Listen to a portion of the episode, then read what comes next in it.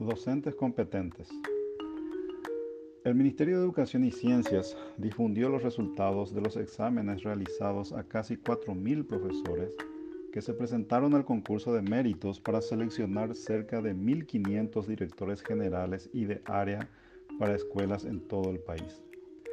Es positiva la realización de concursos públicos para llenar cargos estratégicos en el sistema educativo y transparentar sus resultados pero es muy preocupante que más del 70% de los postulantes no alcanzaran el puntaje mínimo requerido para seguir en carrera. Si bien la infraestructura, la tecnología y los materiales son importantes, es indiscutible que los directores y profesores de las, de las escuelas son los factores fundamentales para lograr mejoras sustanciales en la calidad de la enseñanza en el sistema educativo. Sin embargo, estos resultados no pueden extrañarnos. El informe recientemente presentado por la Pontificia Universidad Católica de Chile y la Universidad de Columbia en Nueva York, en el marco de su asesoramiento al proyecto de transformación educativa encarado por el gobierno, indica una serie de debilidades del sistema educativo y de la actividad docente en particular que impactan en la calidad y en los resultados educativos. Por un lado, consideran que la formación inicial de los docentes es insuficiente y un número muy alto de ellos no cuenta con el perfil para enseñar en el nivel donde se desempeñan.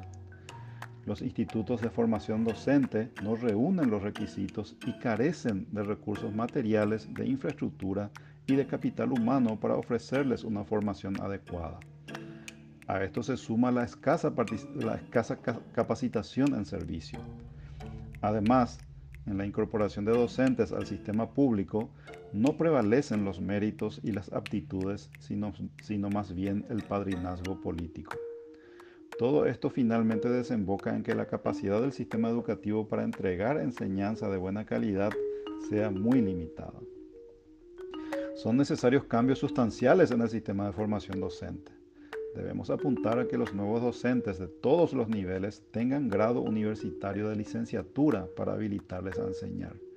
Para ello, se debe impulsar la creación y ampliación de las carreras de ciencias de la educación con las plazas necesarias en las universidades, garantizando los recursos para una formación docente de calidad. Por otro lado, consideran que las condiciones laborales del educador son precarias la mayoría tiene ocupaciones adicionales o turnos múltiples que impiden a los docentes desarrollar actividades muy importantes como una adecuada planificación de clases, compartir estrategias con sus pares, evaluar el aprendizaje, realizar seguimiento de sus estudiantes, reuniones periódicas con padres, capacitarse, etc. Según su evaluación, esto se debería a que el salario por turno es insuficiente para cubrir las necesidades de los docentes. En este punto, menciona la falta de implementación del estatuto docente, tanto en lo relativo al salario básico profesional como a la carrera del educador.